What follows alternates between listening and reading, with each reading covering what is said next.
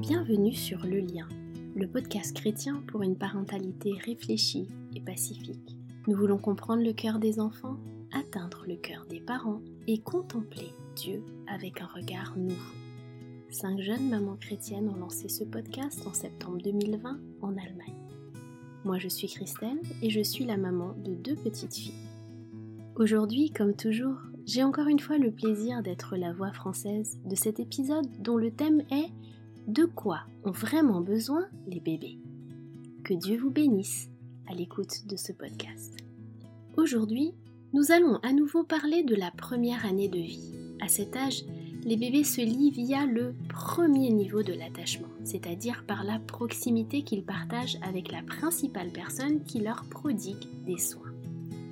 Si vous ne l'avez pas fait, nous vous recommandons d'écouter l'épisode sur la première phase de l'attachement avant d'écouter celui-ci.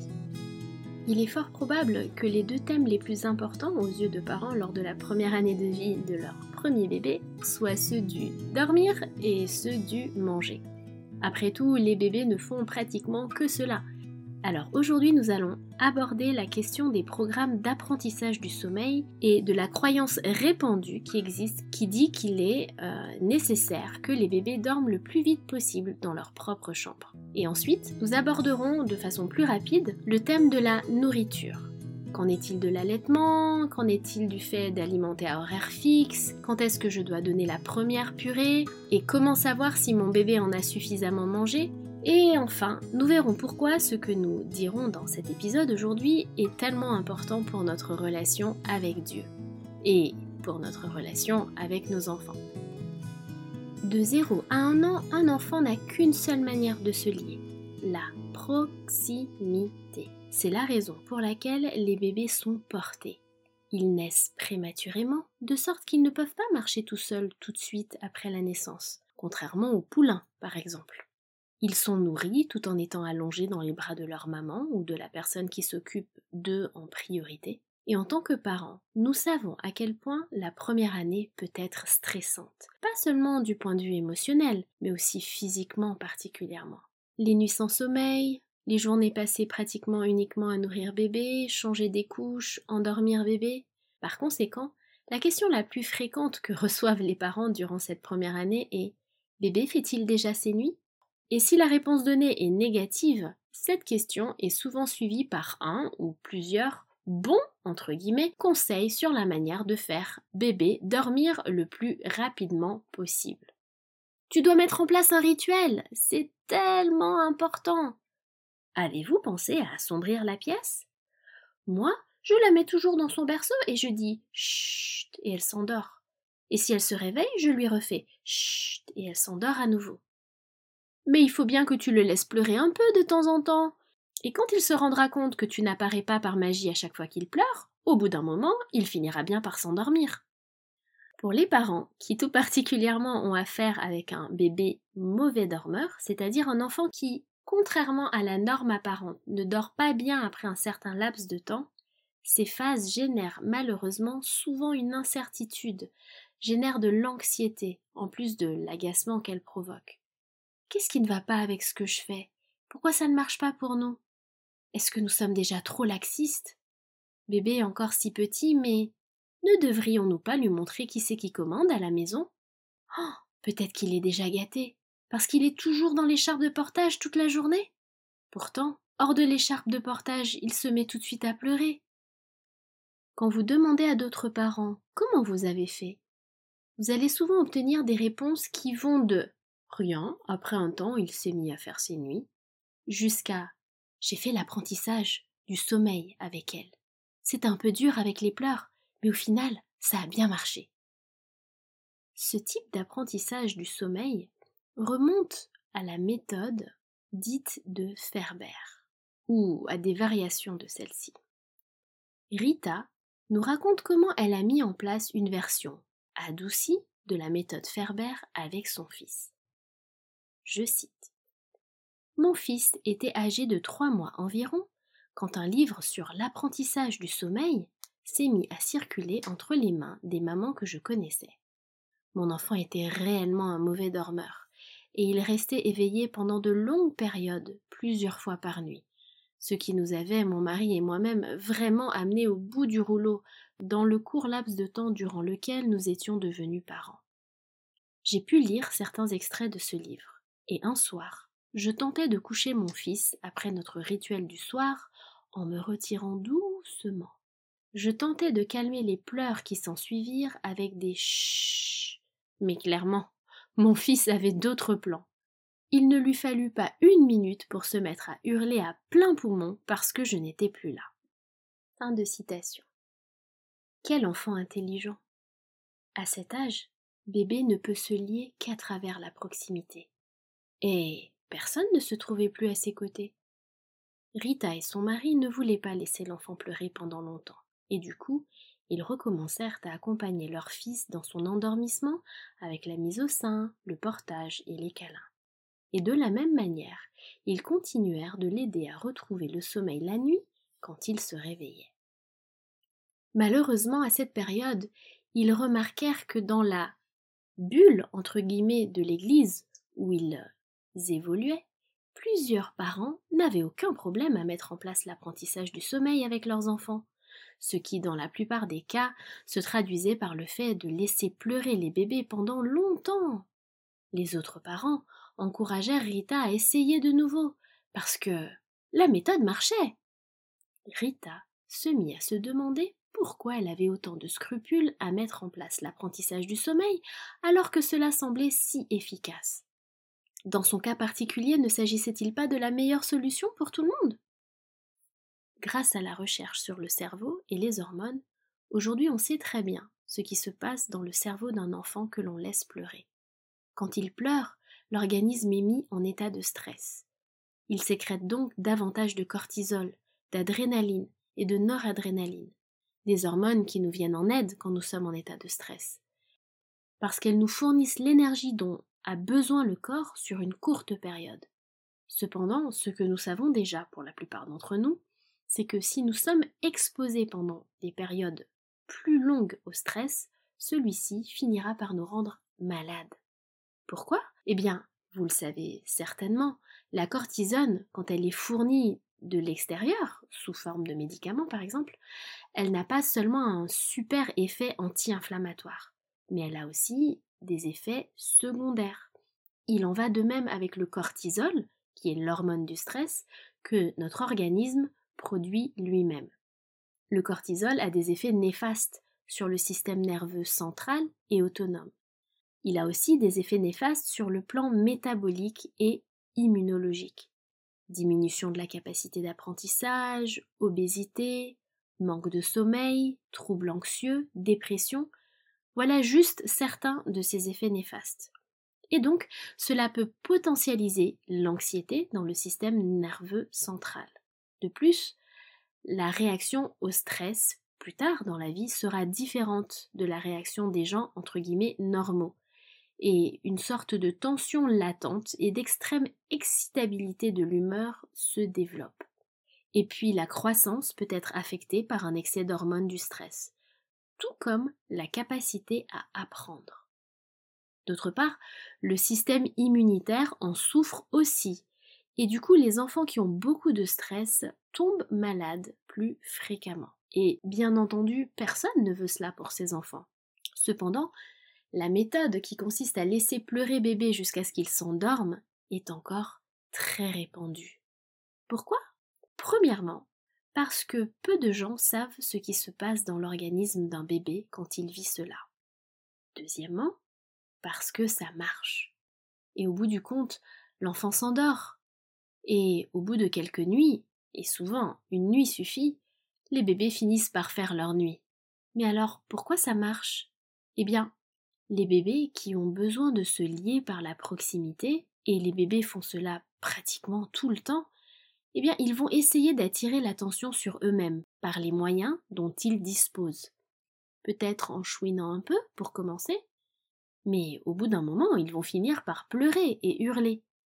Et s'ils pleurent sans que personne ne réagisse à leurs pleurs, qu'est-ce qu'ils font? Ils intensifient alors leurs efforts en pleurant et en criant de plus belle et de plus en plus fort. Et au bout d'un moment, pour certains bébés parfois plusieurs heures, avec des pleurs qui vont peut-être diminuer sur la durée, mais qui vont jamais vraiment cesser complètement, les bébés finissent par se mettre dans un tel état, avec leurs pleurs, que le mécanisme protecteur de leur organisme se déclenche.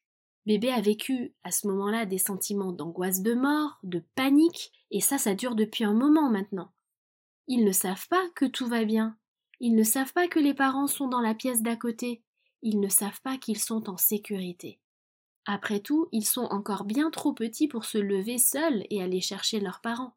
Ils ne ressentent que la peur d'être abandonnés. Ils ne peuvent comprendre pourquoi leurs pleurs n'arrivent pas à changer la situation terrible dans laquelle ils se trouvent. Et par conséquent, à un moment donné, le système va se court-circuiter et le corps s'endort d'épuisement. Le cerveau enregistre cette expérience, c'est le moins qu'il puisse faire après une telle expérience, et il réagit de façon prévisible en s'endormant le soir et en restant endormi pendant la nuit. Si les parents ont fait usage de ce type d'apprentissage, il peut se produire un traumatisme de la petite enfance dont les effets peuvent aller des troubles du sommeil aux troubles de l'apprentissage, aux troubles anxieux, à la dépression et aux addictions. Nous disons bien que cela peut se produire, parce que cela dépend également de comment le lien est formé avec l'enfant en dehors des situations d'endormissement. Maintenant, faisons une petite pause ici, parce que beaucoup de méthodes d'apprentissage du sommeil se retrouvent sous forme allégées, entre guillemets. C'est-à-dire qu'elles vont préconiser de se rendre dans la chambre à des intervalles minutés, de façon précise, et de parler au bébé d'une manière calme et douce, puis de quitter à nouveau la chambre durant quelques minutes, jusqu'à ce que l'horloge vous permette à nouveau un nouvel intervalle de paroles calmantes à l'intention de bébé. Cependant, une fois que les bébés ont pleuré jusqu'à en criser, de simples paroles même lorsqu'elles proviennent de la maman, ne parviennent généralement plus au bébé. Le niveau de stress est tellement élevé que le cerveau se met hors circuit, hors d'atteinte, et il se ferme. Les voix ne sont plus perçues. Et dans ces moments-là, la seule chose qui peut aider, c'est le toucher, qui va activer le nerf vague, qui est un système nerveux extrêmement ramifié, qui conduit les émotions du cerveau vers le corps et inversement, qui renvoie les signaux du corps vers le cerveau. Des caresses tendres et calmes, le bercement et l'allaitement, qui sera possible dès que bébé sera un petit peu plus calme, vont envoyer au cerveau le signal qu'il peut sortir de son état d'alarme. L'ocytocine, l'hormone dite du bien-être, va être libérée et le corps finit par mettre un terme à son signal d'alarme. Waouh On voit donc là combien la proximité est primordiale pour notre bébé. Dieu a fait en sorte que le bébé aspire à notre proximité et qu'il en ait besoin pour une croissance saine. Oui, très souvent cela est épuisant, surtout quand bébé n'a pas seulement besoin de proximité pour s'endormir, mais qu'il a aussi besoin de mouvement ou de berceuse, et qu'une fois qu'il s'est enfin endormi, il se réveille encore plusieurs fois durant la nuit, et que vous vous retrouviez à devoir recommencer tout ce petit programme depuis le début. Et puis, une petite tétée ou un petit biberon ne vont pas suffire, parce que chaque enfant est différent. Oui, il y a des bébés modèles qui ne se réveillent qu'une seule fois par nuit à six semaines et qui finissent par faire leur nuit à trois mois. Mais la réalité pour la grande majorité des parents est différente quand ils ne font pas appel ou quand ils ne font pas l'utilisation de la méthode d'apprentissage du sommeil. Les cycles de sommeil d'un bébé sont plus rapides que ceux d'un adulte, et ils sont suivis de réveil. Il y a des bébés qui arrivent à se rendormir tout seuls, mais ça c'est une minorité de bébés. Dans le livre, dans le livre Être parent le jour et la nuit aussi, Comment aider votre enfant à dormir, l'auteur William Sears donne de nombreuses informations de qualité pour les parents qui souhaitent mieux comprendre le sommeil du nourrisson et tout ce qui s'y rapporte. Avant que le bébé soit capable de faire ses nuits, il faut que son cerveau mûrisse. Et cela se produit de manière différente et à un rythme différent selon les bébés. Il n'y a pas grand-chose que vous puissiez y faire. Maintenant, après six épisodes de ce podcast, nous avons tous bien compris que la maturation ne se produit pas parce qu'on y a forcé l'enfant, n'est-ce pas? Bien. Donc, comment puis-je apprendre ou vais-je pouvoir apprendre à mon bébé à dormir? Eh bien non. Les bébés sont déjà capables de dormir. C'est juste qu'ils ne le font pas comme nous souhaiterions qu'ils le fassent. Mais D'où provient cette idée que les bébés doivent dormir seuls dans leur propre chambre dès l'âge de six mois et parfois bien plus tôt?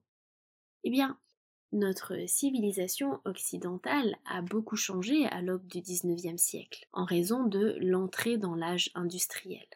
Et beaucoup d'enfants ont dû commencer à travailler à un très jeune âge afin de contribuer financièrement au revenu familial. À la fin du XIXe siècle, le changement était consommé l'image de l'enfant était celle d'un mini-adulte qui devait être modelé correctement.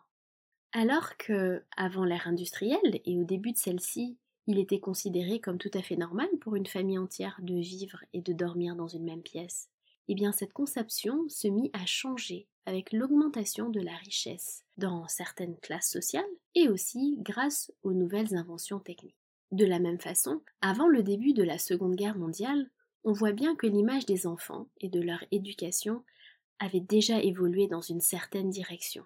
Aux États-Unis, l'Américain John Watson était considéré comme une sommité dans le domaine de l'éducation. Ça, c'était dans les années 20. Et voilà ce qu'il conseillait aux parents. Je cite N'embrassez jamais vos enfants et ne les prenez jamais dans vos bras, ni sur vos genoux. Si vous le devez vraiment, embrassez-les une fois sur le front quand vous leur dites bonne nuit et serrez-leur la main le matin. Le magazine Infant Care, très prisé à l'époque, conseillait à ses lecteurs, en 1929, je cite, Gardez-vous de porter ou de bercer votre bébé pour faire cesser ses pleurs, et ne lui donnez jamais la tétée avant qu'il en soit précisément l'heure. Cela ne fait pas de mal à un bébé de pleurer, ni à un nourrisson. En Allemagne, le livre de Johanna Harrer la mère allemande et son premier enfant, devint le manuel de l'éducation nazie par excellence. Ce livre fut publié en 1934 et fut réédité bien après la période de l'après-guerre. Les déclarations qu'on y trouve sont du même acabit que celles que nous venons de citer. Tout ce que nous venons de voir a laissé une empreinte et une influence profondément ancrées en nous, et ce sur plusieurs générations, quant à la façon d'éduquer les enfants et dans tous les pays occidentaux industrialisés, qu'ils aient été fascistes ou socialistes, cette conception de l'enfant était généralement la norme. Ce n'est que plus tard qu'on a commencé à se rendre compte que de telles conceptions et méthodes devaient être rejetées et que les besoins émotionnels basiques d'un être humain devaient être reconnus. Le fondement de ce changement provient en partie des expériences de Harry Harlow, qui, même en 1957, avait déjà paru bien cruel. Voici ce qu'il avait fait. Il avait séparé de jeunes singes Rhésus de leur mère, très vite après leur naissance, et il les avait mis en cage. Là, ces petits bébés singes avaient le choix entre deux mamans factices. L'une était faite toute de métal, pourvue d'un dispositif qui dispensait du lait, et l'autre était recouverte d'un tissu doux, cosy, mais ne pouvait pas donner de lait. Eh bien, les bébés singes se levaient désespérément contre la maman factice en tissu tout doux, avec toute leur petite force. Si Dieu a déjà créé un tel comportement au sein du règne animal, pourquoi en serait-il autrement chez les humains? Les bébés ont besoin de proximité, de câlins et d'amour. Cela vaut pour la première année de vie, bien entendu, mais bien au-delà. Même si les bébés apprennent beaucoup durant leur première année de vie et que leur cerveau se développe rapidement, ils ne peuvent le faire de façon saine que s'ils peuvent se reposer de façon sécure dans l'amour de leurs parents. Et ils vivent cet amour à travers le lien qui, dans ses débuts, ne peut s'exprimer et être ressenti que par la proximité, vous l'avez compris. Plus tard, à chaque année de vie approximativement, va venir s'ajouter un type supplémentaire d'attachement. Mais cela ne veut pas dire que le premier niveau soit devenu obsolète ou alors qu'il ait perdu de son importance. Il est toujours important pour certains enfants, plus que pour d'autres, selon leur nature. L'apprentissage du sommeil est potentiellement dangereux. Parents, vous pouvez vous faire confiance. Il n'est ni bon ni normal de laisser pleurer vos enfants. Vous ne devez pas vous efforcer de réprimer votre élan à courir vers vos enfants pour les prendre dans vos bras en croyant que c'est pour leur bien et que c'est pour le vôtre.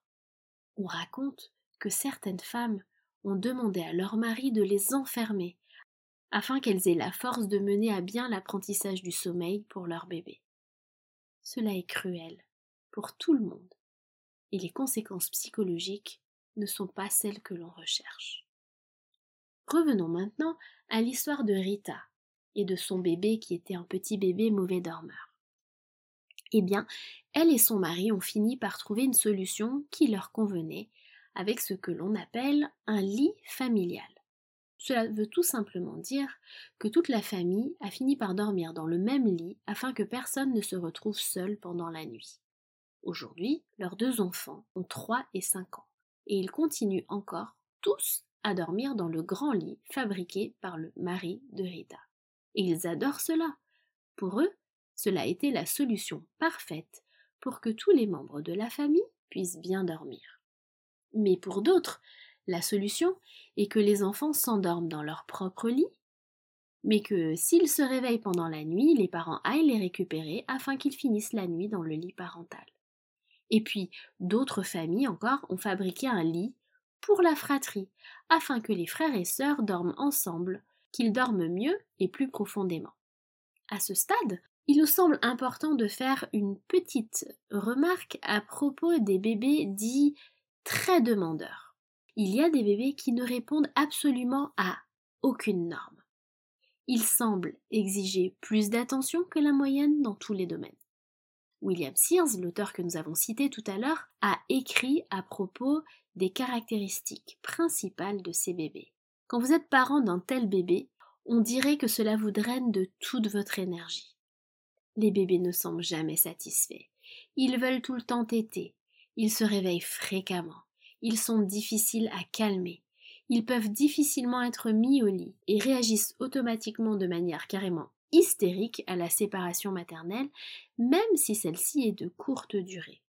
Si vous reconnaissez votre enfant dans la description que je viens de faire, nous vous recommandons la lecture du livre de William Sears, dont je vais à nouveau répéter le titre ici, Être parent le jour et la nuit, comment aider votre enfant à dormir? Ces enfants ne sont ni malades, ni anormaux, et vous n'avez rien fait pour rendre votre enfant ainsi. Il existe une petite minorité de bébés qui se comportent simplement de cette manière, et ce n'est la faute de personne. Pourtant, c'est une situation très stressante pour les parents, à la fois sur le plan émotionnel et physique. Assurez-vous de rechercher du soutien du type suivant des amis ou des grands-parents qui vous amènent des repas, ou qui vous donnent un coup de main pour le ménage et la lessive, qui vont vous relayer pour sortir bébé dans la poussette si c'est possible, ou faites-vous seconder par une aide ménagère. Les bébés très demandeurs deviennent souvent des enfants ou des adultes hypersensibles. Mais ceci sera le thème d'un épisode ultérieur de notre podcast. Maintenant, comme promis, nous allons aborder brièvement le sujet de l'alimentation de bébé durant sa première année. Votre pédiatre, l'infirmière de la maternité, votre mère ou votre grand-mère et peut-être même votre belle-mère ou toute autre personne vous a-t-elle déjà dit, après la naissance de votre bébé, que bébé devait être allaité à horaire fixe? Genre euh, toutes les trois heures. Non? Tant mieux. Mais si vous avez entendu ce conseil, c'est que ce point de vue est encore très répandu, très commun. C'est encore un concept qui provient de la psychologie comportementale et qui a été scientifiquement invalidé depuis longtemps maintenant. Il a été démontré que les enfants allaités à la demande sont plus intelligents que ceux qui sont allaités à horaire fixe. Un bébé n'a aucune notion du temps. Donc, quand leur estomac se met à gargouiller, ils vous le font savoir. Il est vrai que Beaucoup d'enfants possèdent un rythme naturel, automatique, Mais il y a toujours des circonstances telles que la maladie ou une poussée de croissance et d'autres choses liées au développement de l'enfant qui font que ce rythme, à un moment ou à un autre, va forcément être bousculé. L'estomac d'un bébé, c'est tout petit au départ et son contenu est vite digéré. C'est la raison pour laquelle les mamans allaitent ou donnent le biberon presque de façon continue durant les premières semaines. Ensuite, les choses se calment un peu après quelques semaines, mais comme l'enfant grandit, son organisme a tout simplement besoin d'être davantage nourri et ne peut pas attendre que l'horloge soit d'accord et dise que c'est l'heure de manger. Au cours d'une des premières visites médicales, le pédiatre vous remet souvent une brochure sur la diversification alimentaire, laquelle porte souvent le logo d'un fabricant de purée pour bébé bien connu. Ce type de brochure recommande souvent de diversifier bébé ou de débuter la diversification alimentaire de bébé à compter du cinquième mois de vie. Et ça, c'est vraiment très bénéfique pour les propriétaires de ces manufactures d'alimentation infantile. Parce que bien évidemment, plus tôt on commence à manger leur purée, davantage de profits ils vont engranger. Les recommandations de l'OMS, par contre, sont bien différentes. L'OMS recommande l'allaitement maternel exclusif jusqu'à la fin du sixième mois et dit de continuer à allaiter tout en diversifiant l'alimentation de bébé jusqu'au deuxième anniversaire. Alors, après, c'est comme maman et bébé le sentent. C'est comme toujours dans la vie, il est important d'éviter les extrêmes. Si l'enfant montre un intérêt pour les aliments au cours de son cinquième mois et qui montre les signes nécessaires qui nous donnent le feu vert à la diversification, il n'y a rien à redire sur le fait de lui proposer un morceau de légumes cuit vapeur dans la main pour qu'il puisse découvrir la saveur de sa future alimentation. Le principe qui s'applique ici, c'est l'alimentation solide avant un an, c'est juste pour le fun. L'allaitement maternel ou le biberon vont demeurer la source principale de nutrition durant la première année de vie. Bébé y trouve tous les nutriments dans la meilleure des compositions possibles et l'enfant n'a besoin de rien d'autre. Ce n'est pas une mauvaise chose que l'enfant manifeste très tôt un intérêt pour l'alimentation solide. Et ce n'est pas non plus une mauvaise chose si l'alimentation des adultes ne l'intéresse pas pendant longtemps. Carla et Rodrigo, par exemple, ont vécu ces deux extrêmes, si on peut dire les choses ainsi. Leur fils ne voulait rien savoir de la nourriture jusqu'à l'âge de 13 mois. Ils avaient beau essayer, ils n'avaient absolument aucun intérêt pour quoi que ce soit d'autre en dehors de l'allaitement. Leur fille, par contre, avait très vite commencé à fixer leur bouche et à se lécher les lèvres. Et pourtant, les deux enfants avaient une chose en commun, ils détestaient les purées bébés. Qu'elle soit faite maison, qu'elle soit achetée, rien à faire. Un jour, Rodrigo tomba sur le concept du sevrage conduit par le bébé. En anglais, on dit Baby Led Weaning, donc BLW en acronyme. Ce concept vise à proposer à bébé de la nourriture solide dès le début de la diversification. Alors, Gardons quelques petites choses à l'esprit ici. Par exemple, quand on parle de nourriture solide, on veut dire cuite vapeur pour le moment, dans la plupart des cas. Et aussi, on va complètement euh, éviter le sel durant la première année de bébé. Mais à part ça, la plupart des enfants aiment beaucoup qu'on leur donne la possibilité de prendre leur nourriture dans la main pour qu'ils puissent l'explorer. Pour ajouter encore quelques mots à propos de l'alimentation.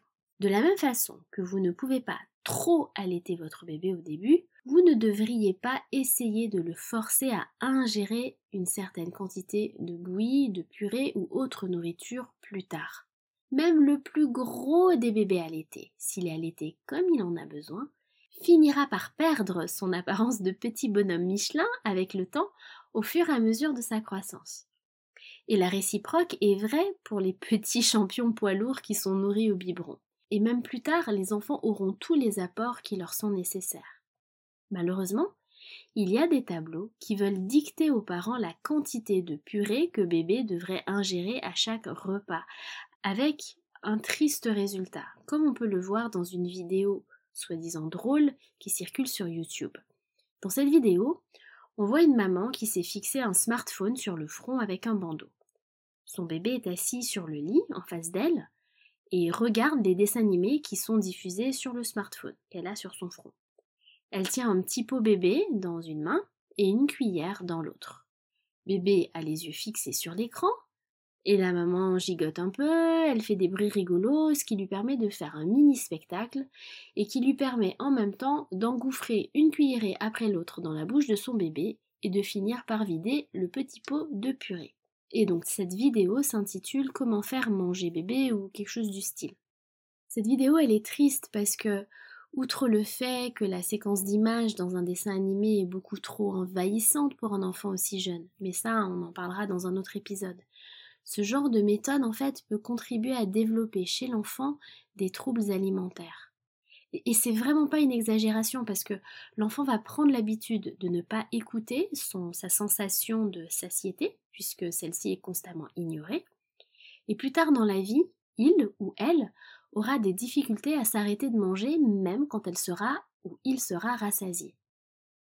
Nous pouvons faire confiance à nos enfants pour manger en fonction de leurs besoins, la quantité dont ils ont besoin. Carlos Gonzalez a écrit un livre intitulé Mon enfant ne mange pas, comment prévenir et résoudre le problème. Ce livre traite en profondeur de tous les mythes et de toutes les peurs qui entourent les enfants et leur comportement alimentaire. Nous recommandons la lecture de cet ouvrage aux parents qui ont des angoisses à ce propos. Si vous êtes intéressé par la lecture des ouvrages que nous avons cités aujourd'hui dans ce podcast, sachez que nous allons indiquer la référence de ces livres à la fois dans la description du podcast et dans la description de la vidéo YouTube. Du coup, notre conclusion pour aujourd'hui, c'est que vous ne pourrez jamais gâter votre enfant par la proximité avec vous et par la réponse à ses besoins de base durant sa première année de vie. Au contraire, vous créez les conditions pour répondre à sa fin d'attachement, et l'enfant peut se reposer et développer son potentiel, et grandir, c'est exactement ainsi que Dieu l'a créé et c'est exactement ainsi qu'il veut que ça se déroule. En fin de compte, nous aussi nous faisons l'expérience de l'amour de Dieu uniquement quand nous nous rapprochons de lui, quand nous venons près de lui, quand nous échangeons avec lui, que nous le laissons nous encourager, que nous le laissons nous réconforter, nous embrasser. Et Dieu désire avoir cette proximité avec nous constamment, pas uniquement euh, quand nous prenons de façon consciente le temps pour la dévotion et la prière. C'est pourquoi il nous envoie le consolateur, comme la Bible nous le dit. Le consolateur, c'est-à-dire le Saint-Esprit, veut que nous ressentions la présence aimante et réconfortante de Dieu à chaque seconde de notre vie. Comme nous l'avons déjà expliqué dans notre épisode sur la première phase de l'attachement, en tant que parents, nous présentons le caractère de Dieu à nos enfants durant les premières années de leur vie.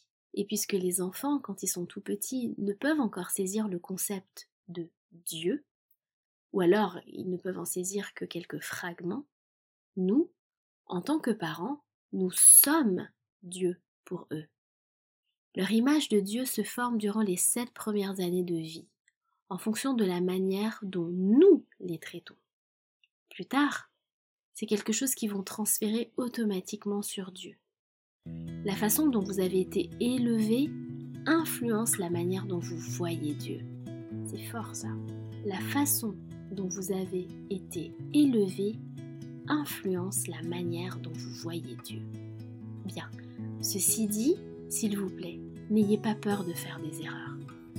C'est quelque chose d'inévitable. Nous ne pouvons être parfaits dans tout ce que nous faisons afin d'éviter de donner à notre enfant une fausse perception de Dieu. La chose la plus importante, c'est la tendance générale de notre éducation. Soyez miséricordieux avec vous-même et avec vos erreurs. Dieu lui aussi est miséricordieux et est désireux de vous aider. Cela reste vrai, même si vous êtes en train de vous dire en ce moment c'est trop tard, mes enfants sont adolescents maintenant, je leur ai fait l'apprentissage du sommeil quand ils étaient bébés, je ne peux rien faire de plus c'est pas vrai. D'une part, comme nous l'avons dit, tout dépend de l'état de développement de l'attachement entre vous et eux, d'une manière générale, quand ils étaient bébés. D'autre part, vous pouvez encore travailler sur votre lien avec l'enfant, quel que soit son âge. Vous pouvez rattraper les étapes de l'attachement, même si cela va demander plus d'efforts de la part des parents. Dans notre épisode sur la sixième phase de l'attachement, nous parlons d'ailleurs de ces carences de l'attachement. Voilà, Comme toujours, si vous avez apprécié cet épisode, n'hésitez pas à le partager autour de vous. Vous pouvez nous suivre et vous pouvez vous abonner à notre chaîne YouTube, le lien podcast.